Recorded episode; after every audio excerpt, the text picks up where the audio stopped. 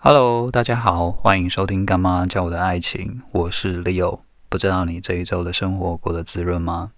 这一集《干妈教我的爱情》呢，我要分享干妈对我说的一句话：“你都几岁啦，还在用眼睛谈恋爱？你这样要到什么时候才能找到对的人呢？” 呃，当时呢是刚开始流行那个。手机交友的 APP，然后我就很新奇的把这个分享给干妈知道。那当手机给了干妈之后呢，干妈直接就直接点那个我的收藏，点进去呢，马上就看到了我收藏的人，然后就照片一张一张刷过去之后，才刷了五六张吧，干妈就把手机放下来，就说了这一句：“对啊，你都几岁了，还在用眼睛谈恋爱？你这样什么时候才能找到对的人啊？”啊，确实没错，当时真的给了我很多的思考。对啊，为什么恋爱的开始总是要从眼睛开始呢？难道就没有从能够从其他地方开始吗？特别那个时候，我又在刚好在练那个瑜伽，瑜伽又常常要我们能够就是把眼睛闭上，然后感受一下身体的各个部位、各个器官，然后跟这个世界。好接轨这样子，对啊，为什么恋爱的起点非得要从眼睛开始呢？难道不能够从别的地方开始吗？不过我要解释一下那个刚刚手机 APP 的事情。我觉得，嗯，因为手机的荧幕就是一个要用眼睛看的，那我当然是要收藏好看的，难不成我要收藏不好看的吗？因为就只能用眼睛看啊，又没有真实的见面和相处，那当然是收藏长得好看的嘛，对吧？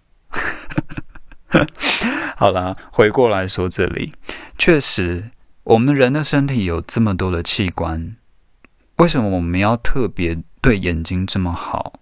对，一定要满足他，满足他对恋爱的需求，其他部位呢，我们就没那么在乎呢？我们身体还有许多地方啊，可能我们的鼻子也想谈恋爱啊。比如说，你可能很喜欢某一个人的气息，他散发出来的感觉，还有他的味道，对不对？可能我们的耳朵也想要谈恋爱啊。比如说，你很喜欢某个人的口才，或者很喜欢听他讲话的声音，或者很喜欢听他唱歌。对啊，可能你也会呃，从喜欢一个人才华开始，开始跟他恋爱。开始对，那或者你们有共同的兴趣，比如说你们都很喜欢一起去山边呃山上或者是海边玩啊，或者你们呃都很喜欢吃美食，或者你们都很喜欢宠物猫狗，或者你们都喜欢花花草草，或者你们很喜欢看电影，这也都可以成为恋爱的一个起点啊。或者你很欣赏某个人的人生态度。又或者你们有相同的态度、人生态度，呃，也可能你很欣赏某个人的人生活习惯或他的品味，这也都可以是一个恋爱的起点。就为什么一定要从眼睛看起来觉得很好看、赏心悦目，我作为开始呢？对不对？不过说到这，我要澄清一下，我并不是包括干妈，也不是否认说哦，一定要找那种一定呃外貌协会的人，其实你们是很肤浅的，就是一定要找长得好看的这个的人是比较肤浅的，不是？